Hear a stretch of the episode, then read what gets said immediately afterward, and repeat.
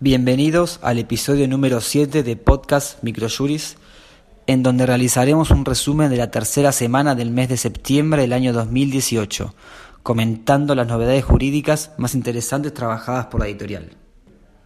En primer lugar, vamos a hablar de un fallo de la Cámara Nacional de Apelaciones en lo civil que no admitió la indemnización de los daños que el abogado dijo sufrir en virtud de la denuncia de defraudación por abuso de firma en blanco toda vez que ante el estado de incertidumbre fue aplicado el principio indubio pro reo, por lo que corresponde inexorablemente concluir que el denunciante no actuó a través de dolo o culpa grave o grosera. Las partes del fallo son T.P.E contra belarga.o.a y otros sobre daños y perjuicios. Para nuestros clientes, la cita es MJJ 100577.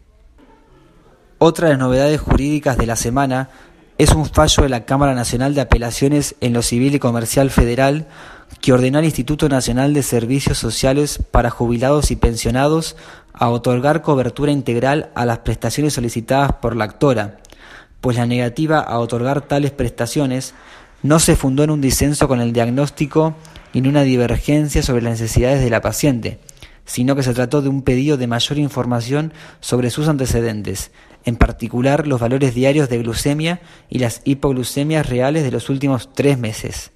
Las partes del fallo son M.M.E contra Instituto Nacional de Servicios Sociales para Jubilados y Pensionados sobre amparo de salud. Para nuestros clientes, la cita del fallo es MJJ 112227.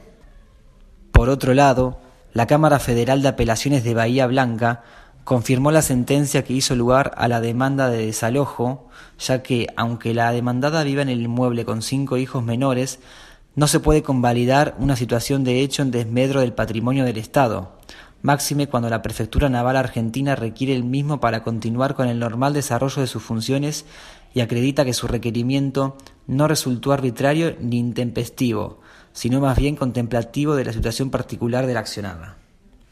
Las partes del fallo son Estado Nacional, PNA contra G.M.B sobre ley de desalojo. Nuestros clientes, la cita es MJJ 110091. Finalmente, un fallo de la Cámara de Apelaciones en lo civil, comercial y laboral de Reconquista confirmó la sentencia que rechazó el reclamo alimentario efectuado por la actora en su carácter de cónyuge contra su esposo pues planteó al expresar agravio su derecho a percibir alimentos en base al padecimiento de una enfermedad grave preexistente al divorcio, es decir, con un fundamento fáctico y normativo totalmente distinto al esbozado en la demanda inicial. Las partes del fallo son E.G.E contra B.C.R sobre alimentos y litis expensas. Para nuestros clientes, la cita es MJJ 110891. Como novedad legislativa, la Secretaría de Gobierno de Modernización, mediante la Resolución 1 del año 2018, extendió el plazo para poder manifestar la voluntad de adherirse a uno de los planes de retiro voluntario para el personal de determinados entes y jurisdicciones del Estado.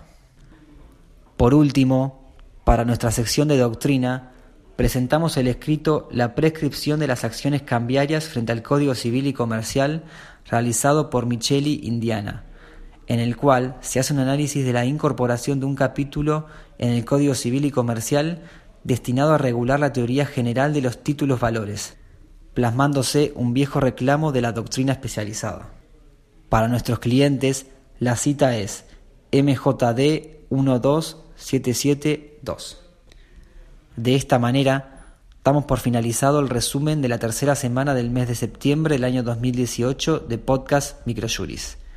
Para más información, recomendamos acceder a nuestro sitio web aldiargentina.microjuris.com.